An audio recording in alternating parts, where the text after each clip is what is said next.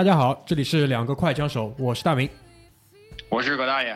呃，继上个礼拜我们为大家浅浅的聊一聊几个影视作品之后，在那个节目当中也提到嘛，就是呃，我和拓跋会分别去看两个电影，就是目前这两个礼拜还是在上映还蛮热门的电影，都是国产的。一个呢是张艺谋导演的《长城》，另外一个呢是那个罗曼蒂克的《消亡史》，对吧？是这么叫的吧？这个片名？对对对，《罗曼蒂克消亡史》。然后那个我很高效的已经完成了我这部分的任务，所以呢，就借这一期的短节目，很快的来跟大家汇报一下《长城》这个电影到底是个怎么样的一个呃回事儿。然后呢，也讲一讲就是我个人的一个看法吧，好吧？因为拓跋还没有去看那个《罗曼蒂克》，等他看完之后，我们会请他过来把他的那部分也完成掉。那首先在讲这个电影之前。先跟大家很明确的，就是把我的观点先放一放，好吧？就是我的观点，一句话，就是抛开很多呃对于艺术上的追求，对于逻辑的这种严密的把控以外，这是一部合格的娱乐片。什么意思？就是说，如果你问我这部电影要不要去电影院看，那我就跟你说，这部电影呢，你只能去电影院看。如果你 如果你在家看那个下载下来的，无论是多高清多好的资源，我觉得可能这种体验啊，就整体的体验上来讲，都不如在电影院来的好，你明白吧？因为在电影院里面那那样的一个环境里面是有利于让你去专注的，让你去排除很多的分心的东西，让你专注在就是这部影片上面的。如果说你，所以你的结论是值回票价。我可以这么理解，可以可以完全值回票价，对啊，那行继续继续。然后呢，呃，值回票价的点在哪里？在我看来啊，就是呃一些呃怎么讲，一些一些那个具体的情节以外的设置。那我们来讲讲，就除了情节以外会有哪些设置？首先，服装道具，对吧？然后它它的特效，它的。除了人物个性跟人物的背景以外的这个人物的塑造，都是很成功的。包括，其实这是一部僵尸片，就是它的完全的一个设置，整个电影的一个呃故事的走向，包括最终的结局，在我看来都是一个僵尸片的套路，非常的模板化。在好莱坞呢，你可以找到另外一个与此非常类似的僵尸片呢，叫做呃，就是《僵尸世界大战》，就是那个《Sea War》。就布拉德皮特那个啊，布拉德皮特那个 Z War 那个对，其实跟那个是非常的相像的，所以呢，就是而且它的背景是什么？长城是 Universal 跟 Legendary 这两家公司在负责制作，而且是提供了剧本的。他们有了这个剧本之后，在中国去找人来导演。那电影工业是一个资本说话的，就是钱说话的这么一个事情。钱这么聪明的东西，他肯定是要相信回报率的，他不可能拿这么大的钱、这么大的制作去冒风险。那你在国内去找，你可以找得到的导演就这么几个，不超过一只手。我我不知道你们认可吧？首先，呃，包括上个礼拜那个小居给你们做的那些啊微信上推送也提到这个问题，对吧？陈凯歌、冯小刚、张艺谋，对这三人排序排下来，可能是张艺谋排在前面一点，然后冯小刚第二。最后可能是陈凯歌，对吧？而且他们分别其实类似，都碰过类似的题材的。那对于这样一个宏大的制作来讲，如果我是金主，我也找张艺谋。对。那张艺谋愿不愿意接这个活呢？他自己讲，其实一开始是拒绝的。他一开始，因为因为我觉得居包括居里在分析的那个文字里也讲得很清楚，这种人。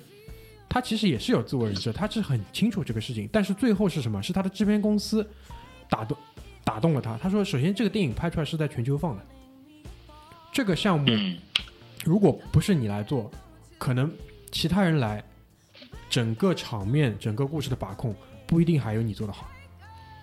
而且，就是我们一直在讲文化输出、文化输出嘛，对吧？我可以说，《长城》这部电影多少。”还是输出了一点中国的文化的，我不我不说这个文化是好是坏，但是多少是是输出了一点这这方面的东西的，对吧？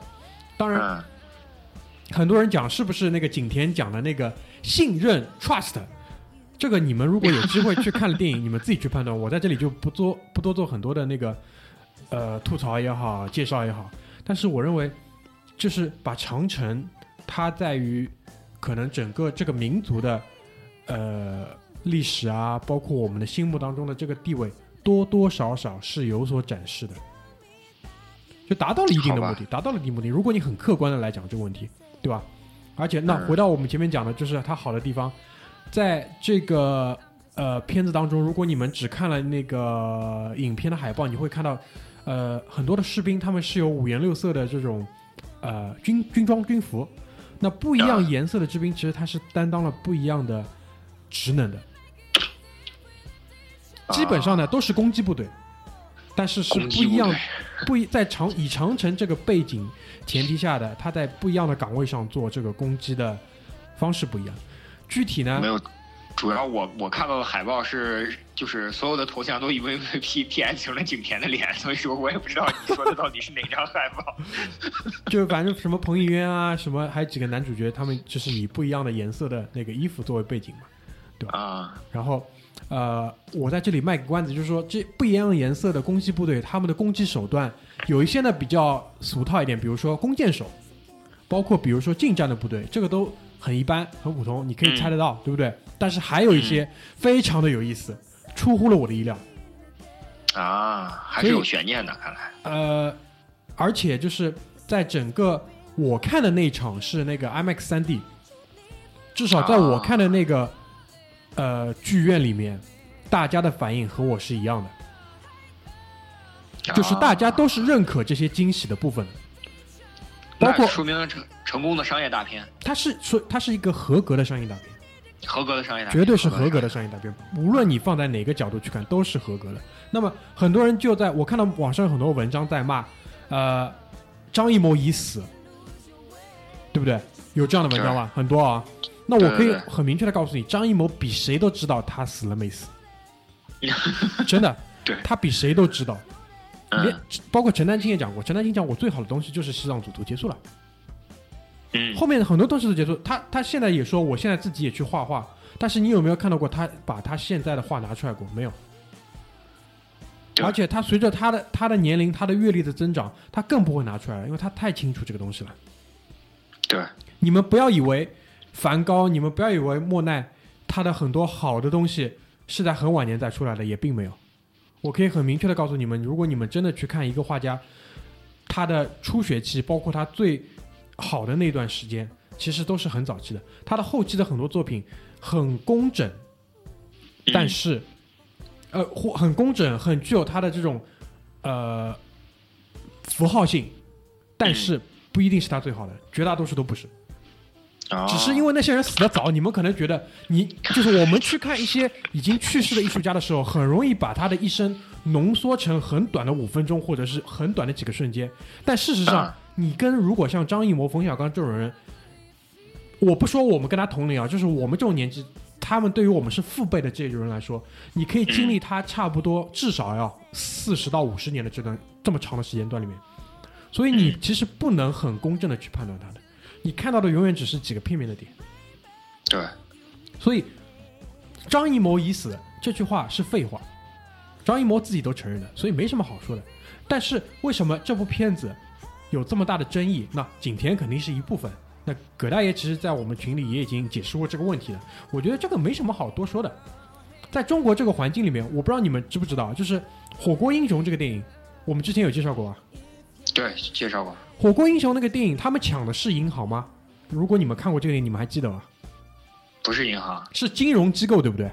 对对对对。在原著里面，他们抢的就是银行，而且广电总局都过了，但是给了几个银行的大佬、银行的这种国有行的总裁去看了之后，就把他枪毙掉。他说：“中国怎么可能有抢银行这个事情？”临时再改，全部把那个录音全部改成，就是广电都过了，但是因为这些人。他们居然可以去改变一个电影的内容，所以在这样的环境里面，对吧？长城是乐视加北影厂做的，加那个 Universal 加 Legendary，在这样一个环境里面出这样一个作品，有景天，他妈的太正常不过了。如果没有才有问题。对，如果这个女主角居然不是景甜，女主角片儿对，比如说啊，是一个你们都很认可的，比如说什么北大的一个呃未毕业的，可能大二的表演系的什么女生，这个事情不可能发生在今天。你们要现实一点。对对对，很多人在那里还张口骂傻逼，我觉得你才是傻逼，你知道吧？就在这样的环境里面，你居然还不能很清楚的认识到这样一个事实，在那里比比，我觉得你就是傻逼。包括很多人，我进电影院之前，我带我老婆一起去看，我跟她讲的很清楚，这个电影是爆米花电影中的爆米花电影，但是不至于很难看。为什么？因为我相信 Universal，相信 Legendary，就这么简单。嗯，那去看完之后，虽然他可能会呃在某一些点上跟我嘴硬或者怎么样，但是你可以去观察他整个看的过程当中，他有笑，他是快乐的，他至少有这么几个瞬间是快乐的。还是很享受的。对，就是还是有些点是很享受的。对，所以为什么要讲《长城》这部电影？第一，我想尽量的还原它，它可能是一一部大概六点五到七之间的，就在我的心目当中，可能在整个的市场的范围之内，至少是七分的作品。嗯，它没有这么差的，但是它肯定不好。它不好的点那就太多了，那你不要去追究。但是如果你觉得你老是要把它去跟那些电影比，去跟红高粱比，去跟其他的什么比，那我觉得你是傻逼。你没有站在一个很公正的角度去看这个电影，你怎么不去拿什么那种怎么讲，就是国国产拍的那种什么动画片？我不知道你看过啊，最蓝猫淘气三千问。啊，就是你怎么不拿这种去跟好的那些动漫比？所以就是你不要站在一个错的一个角度去评判一个东西。如果你评判长城，那你就站在长城的这个高度去评判它，对，别老是牵扯那些有的没的进来。就是认同。对对，张艺谋真的比你们活的，我觉得至少要明白太多了。张艺谋也要养家糊口，他妈的，他多生了几个孩子，被罚成那个样子，对吧？对，他也要出来吃饭。张艺谋，张艺谋被罚实际上是，呃，这个事情实际上非常有意思啊，就是我我我老丈人的发小的外甥女儿是张艺谋的老婆陈婷，我操，是能不能帮我要张签名啊？呃，传说中可能若干若若干年中的某一年，就是可能大家会聚在一起吃年夜饭啊，就是到时候看看看看情况，就是反正那个就是这个关系不是我吹牛逼，是真的。为什么？然后他们那一家人都说，就是张艺谋超生那个事情啊，我几这是我嗯就是绝对百分之百确定的。他妈的第一手消息啊！对，第一手消息就是他超生那个消息，超生那个事情，实际上是他之前的那个合作伙伴，我不知道你有没有印象，就是跟他一块儿拍什么英雄啊，那个那个也那个人也姓张，就是他们俩在零八年还是零九年闹分手的时候，是那个人那个人做了个局，弄他。实际上，这个外甥女儿只帮他生了两个孩子。呃，我觉得也是弄他，但是我没想到是就是这样的，因为很很明显嘛，这种人一般在社会上，我个人认为啊，没有什么事情是他搞不定的。对，对，这个这个你你要承认，就在中中国这个社会，你不要帮我装成说什么法治干嘛的。如果你还承认 承认，就是说我们是好好的在在录节目在说话的话，你肯定要承认，张艺谋这种人在这个社会上很少有事情是他搞不定的。那如果说真的是有这样负面的新闻出来的话，很有可能就是一个跟他旗鼓相当的人要弄他。对，就做了一个局，所以说这个事情也是，但是我还是回回到这个节目的这个主题来讲的话，还是张艺谋也是，我也认同大明的话，就张艺谋清楚自己在干嘛，Universal、Legendary，包括乐视都清楚自己在干嘛，然后这部片子一定要评价，一定要客观公正地去评价，就是这样。对如嗯，还有什么想想补充啊？如果没有的话，我们就进入第二条。没什么想补充的，直接进第二条。行啊，第二条的话，因为在我们节目播出的这个时间段啊，我们正在经历一波比较强劲的雾霾的袭击。对，这个也是我们小组经常关注的一个话题啊。这个事情啊、在第三十期节目的时候，我们就曾认认真真的来研究过这个事情，我也给大家科普过。包括自从做了那期节目之后，大明新装修的房子做这个空镜的这一部分，也是由我来这个给他提各种各样的建议，包括他们也会问我。包括我们小组现在著名的这个网红马大嘴同学，正在经历由雾霾导致的上呼吸道感染引起的严重症状。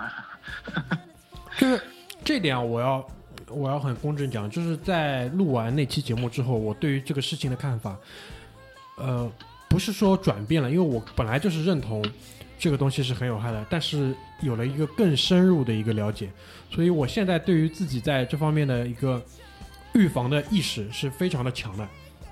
比如说像这种天出门是肯定会戴口罩的。比如葛大爷一直一直有个观点，就是说，如果现在你还觉得说戴口罩很难受以为理由去不戴口罩的话，你可能真的是个傻逼。